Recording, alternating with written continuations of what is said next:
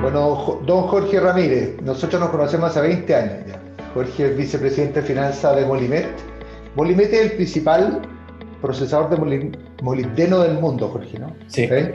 el más grande. Nosotros tenemos más o menos el 35% de la capacidad mundial y si sacamos China, debemos tener cerca de un 60% de la capacidad mundial. ¿En cuántos países están?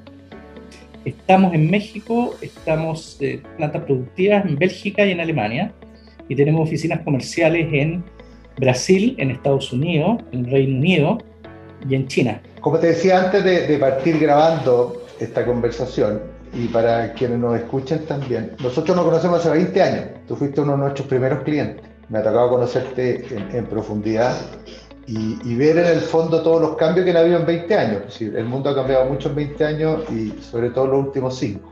Y una de las cosas que, eh, que yo admiro mucho de ti es que tú eres un acelerador de talento joven en el área de finanzas. Yo he visto, desde que tú asumiste hace un tiempo, eh, en conversaciones personales que hemos tenido, tú, tú siempre me has comentado, y es lo que me ha llamado mucho la atención, lo importante que es para ti formar gente que el día de mañana te reemplace.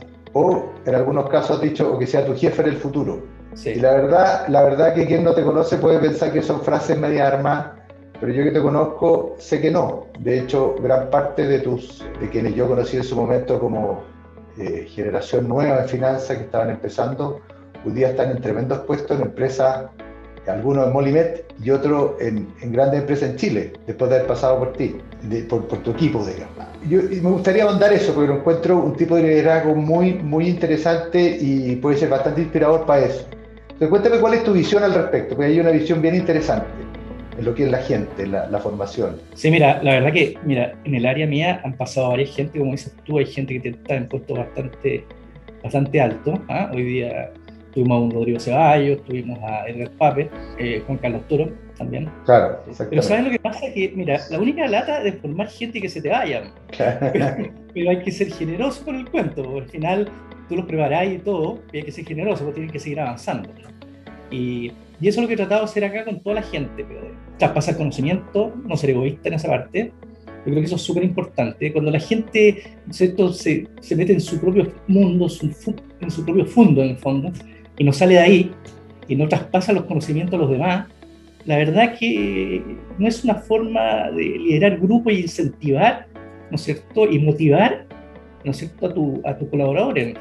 La gente llega a un grado de frustración, pues, si no tú traspasas conocimiento y no les das oportunidades, se equivoquen o no se equivoquen, te que darle oportunidades para que las personas se desarrollen. Eso es súper importante, yo creo, porque además crea buenos ambientes de trabajo. Y yo creo que eso le hace muy bien a la productividad. Eso no tengo ninguna duda. Y a la creatividad también, porque yo he visto en ustedes, digamos, tú eres un CFO muy creativo, inquieto intelectualmente. Yo creo que dentro, dentro, dentro del área financiera eh, de la industria, yo creo que somos una de las, las áreas que somos más, eh, más creativas. ¿ah? Y eso no, no, me lo han dicho varias gente, a los bancos en general.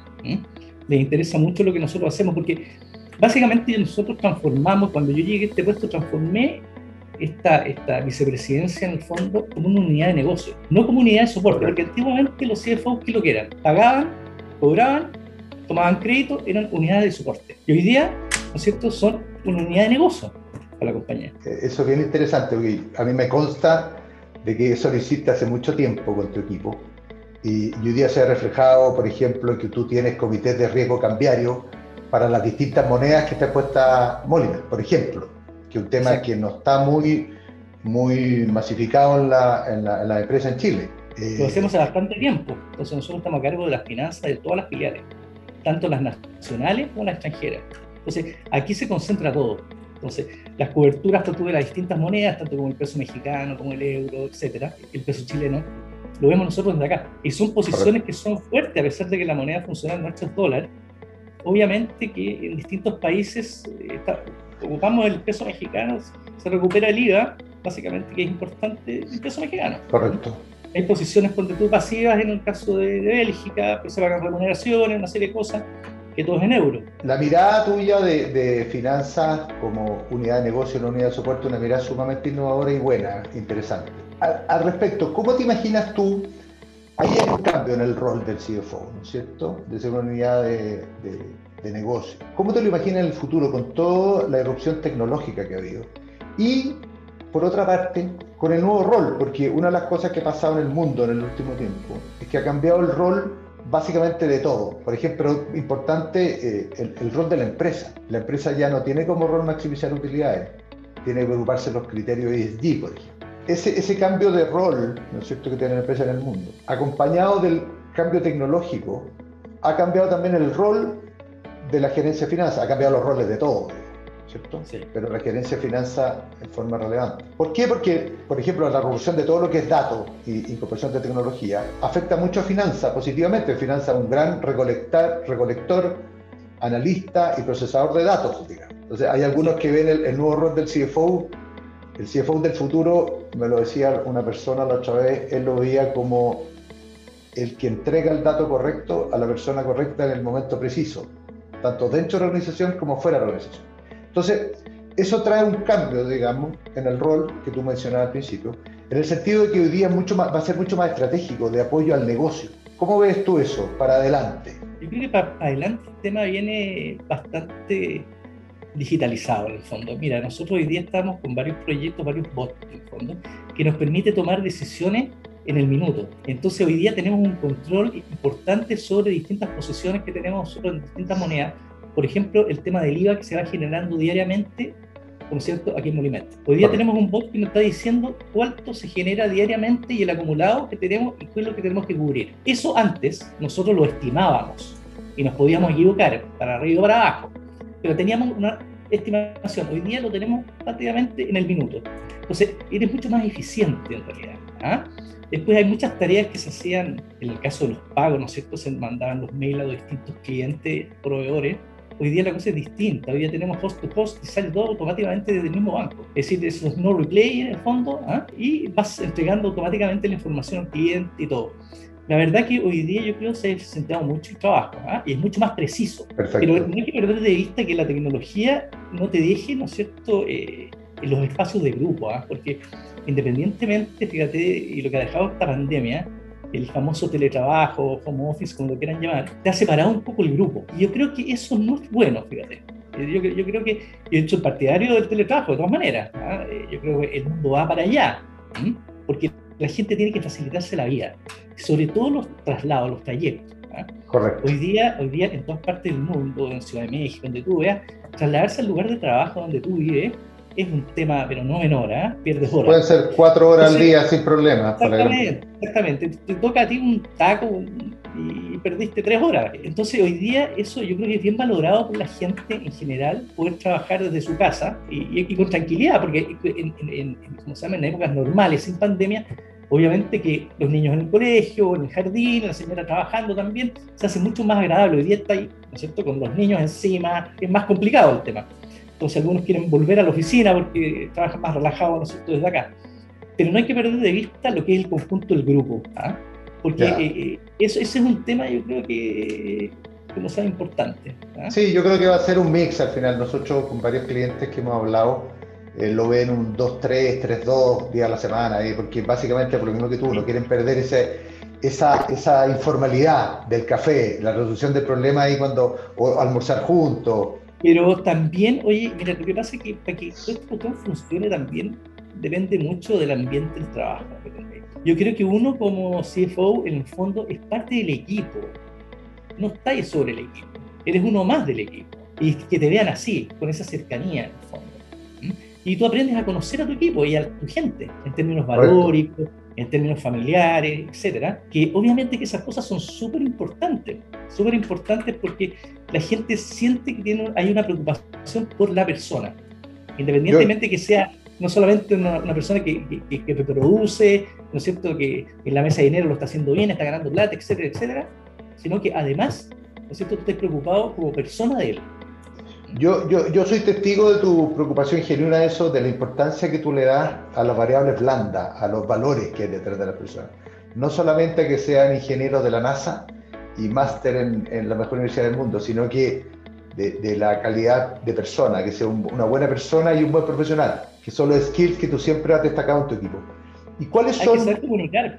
Sí, correcto. Es muy importante eso. Eso te iba a preguntar en el fondo. Si tú tuvieras que darle un consejo, si un hijo tuyo te dijera yo, papá, quiero ser CFO de una empresa grande, o de una empresa cualquiera, en realidad el tamaño da lo mismo, ¿qué consejo le daría desde el punto de vista de las variables duras y blandas que él debiera, debiera desarrollar? Mira, uno tiene que conocer el negocio global. Eso tiene que saber, compenetrarse bien en el negocio de la compañía, saber bien lo que es y lo que hace, yo creo que es súper importante. También el tema de la gestión del talento humano. Claro. Ese, el tema, yo, es, es un tema que uno tiene que, manejar bien.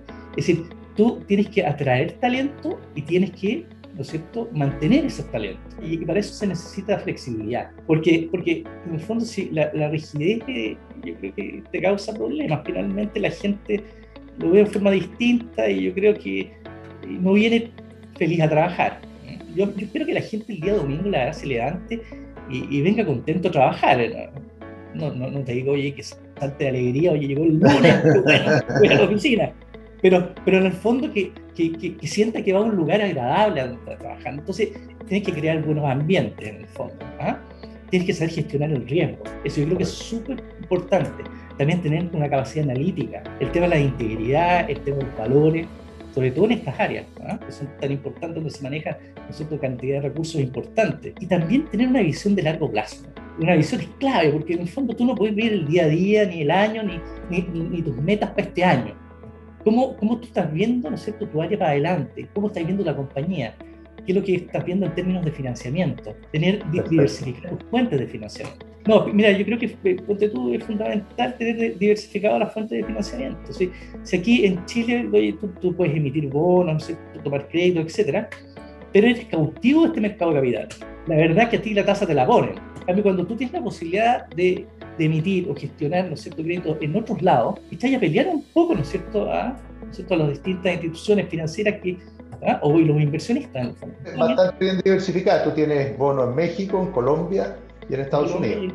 Y en, Chile. En Estados Unidos no. ¿No? ¿Sabes por qué no? Porque no, porque nosotros, las emisiones nuestras no son tan grandes. La verdad es que si tú, mira, si por menos de 400 millones de dólares no te abren la puerta ni Sergio del edificio. Claro. Así que, pero, pero nosotros hacemos colocaciones menores y también los costos de emisión en Estados Unidos son bastante caros. Alto ya. Más caros que acá.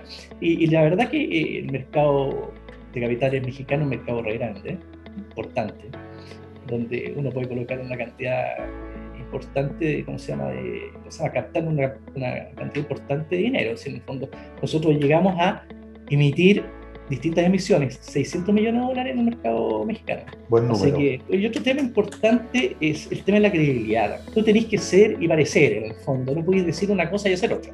Ser transparente, decir la, decir la verdad. No, tanto, tanto con tus inversionistas como con tus contrapartes, con, con, tu misma gente, etc. Yo creo que hay que ser transparente y credibilidad. Cuando a ti te creen, tú tienes un derecho súper ganado. Es decir, en el fondo, eres parte de tu tarea hecha. En el fondo, tú, tú le das una importancia muy grande a las variables blandas sobre las duras. En términos de las duras, tienden a comoditizarse de alguna manera. ¿No es cierto? una, una carrera buena, una universidad normal, uno aprende todo al final. Pero son las otras las que marcan la diferencia, eso es un poco lo que yo Exactamente, exactamente. Mira, yo no hago ningún tipo de discriminación por los estudios, en el fondo me da lo mismo la universidad de donde venga. Tengo un popurrí de, ¿cómo se llama?, de ingenieros comerciales de distintas universidades. Perfecto. Pero lo, lo importante es que, que, tengan el conocimiento y tengan capacidad, ¿no es cierto?, de poder desarrollar más conocimiento. Pero las habilidades blandas son habilidades importantes, junto con el conocimiento. Son esas dos cosas son importantes. El conocimiento hay que irlo renovando día a día hoy día en estos temas, porque van evolucionando muy rápido. Claro, tú no te puedes quedar como en el pasado. Esto, esto, es lo que yo aprendí, pero van apareciendo cosas nuevas. Todo el y tienes que ir metiéndote, ¿no es cierto? Y renovándote. El tema clave, ponte tú también en estas áreas, son el área de la información. Tú tenés un punto muy ganado cuando estás bien informado. Sí, es clave es clave, es clave tener la información, ¿no es cierto?, tanto política, económica de los distintos países, cómo se están moviendo los instrumentos, ¿no es cierto?, financieros en general en el mundo y todo eso. Yo creo que es un tema que te ayuda a tu pega diaria. Es uno de los grandes cambios, o sea, en el sentido de que ya esto no son silos, o sea, un gerente de finanzas tiene que saber de economía, de política y de, los temas sociales, o sea, no, no, y, y de los temas medioambientales, de varias cosas. Son muchas cosas eh, que hoy día impactan. Ya no basta con saberse la norma IFRS y saber calcular una tasa. ¿ah?